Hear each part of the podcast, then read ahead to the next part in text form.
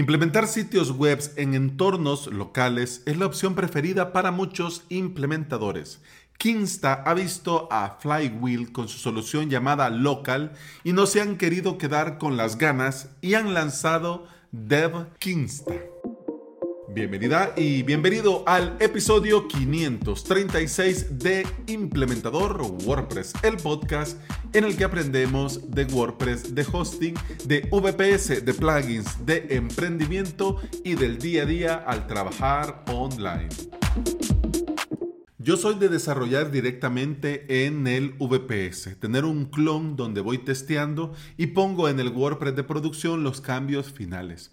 DevKinsta es una alternativa para Windows y Mac que te puedes instalar. Te digo sinceramente, el Mac en Mac es un rally completo su instalación, es una gincana, es un lío. Yo me tiré una mañana entera porque la app pedía iniciar Docker, pero no lo instalaba y te decía que tenías que hacerlo manual, pero tampoco te dejaba. Entonces al hacerlo independiente tampoco lo tomaba y bueno, un lío. Aún, incluso estando instalado manualmente, eh, Docker, el primer inicio de DevKinsta se tardó demasiado. y después de mucho esperar, tuve que reiniciar, iniciar Docker por separado y luego al tener ya Docker iniciado, abrí DevKinsta y me funcionó. Abrió del tirón y me apareció la ventana principal.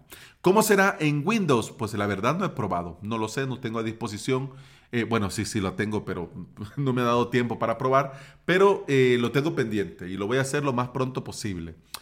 Vamos a ver, la idea de desarrollar en local es poder avanzar sin depender de tu conexión a Internet. Subir archivos mucho más rápido, editar archivos directamente en tu computadora, no tener que estar subiendo y bajando plugins. DevKinsta eh, tiene un stack con PHP, Nginx y MySQL. Ojo, Apache no. Nginx, por lo tanto, el tema del punto htaccess es algo que te lo tenés que mirar. Este stack de DevKinsta te permite crear un WordPress o un WordPress multisite en un clic.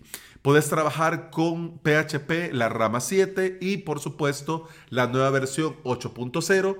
También tenés administración local de correos, que esto me encanta, ya te lo voy a comentar más adelante, y un administrador de base de datos, que también está muy bien. La pregunta del millón sería, ¿y tengo que ser cliente de Kinsta? para poder usarlo? Por supuesto que no. Lo dice, ellos lo dicen claro desde un inicio. Dicen que han pensado DevKinsta para todos los desarrolladores, diseñadores webs, autónomos, propietarios de agencia e implementadores.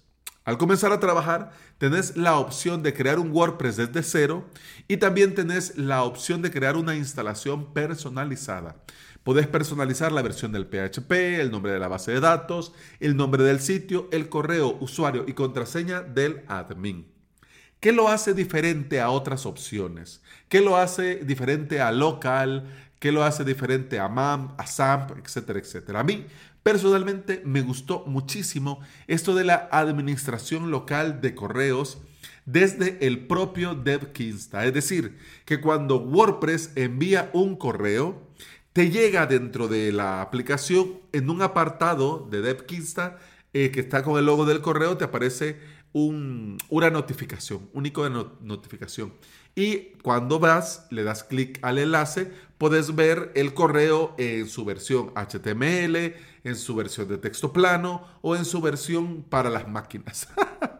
Hombre Alex, pero yo para qué quiero correos si yo quiero crearme un WordPress? Lo que sucede es que dependiendo de los plugins o dependiendo de lo que estás haciendo, te puede venir muy bien por ejemplo, cuando necesitas recuperar una contraseña, recibir un código de un segundo factor de autenticación, testear cómo se mira el correo de tu tienda, verificar los correos de las notificaciones de Restring Content Pro y un largo, etcétera, etcétera. Otro punto muy a favor es el administrador de la base de datos que se llama Adminer. Te permite entrar, modificar y actualizar registros en un PIS Plus. Así, en un Pix Plus. Y esto es muy útil si necesitas recuperar un WordPress, cambiar registros en una pasada sin complicarte la vida. Esta es una opción al ya conocido PHP MyAdmin. Si querés ver, de hecho a mí me llamó mucho la atención Adminer y te comparto en las notas de este episodio el enlace que se llama Why is Adminer better than PHP MyAdmin.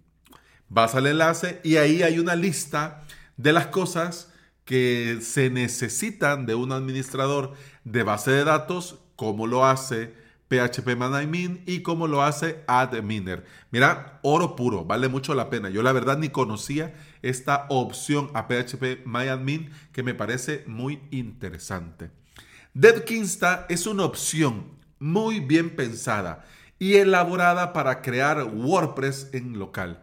Tiene detalles muy útiles y te permite crear y modificar muchos parámetros en un clic. Así que si a vos te gusta o necesitas crearte WordPress en tu computadora y no estar liándote con servidores hasta que terminas el trabajo y hasta que lo subís a producción, DevKinsta es una opción que te recomiendo mirar.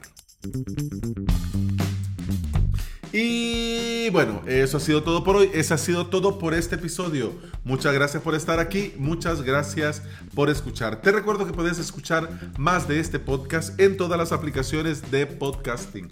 Por supuesto, Apple Podcast, Google Podcast, iBox y Spotify.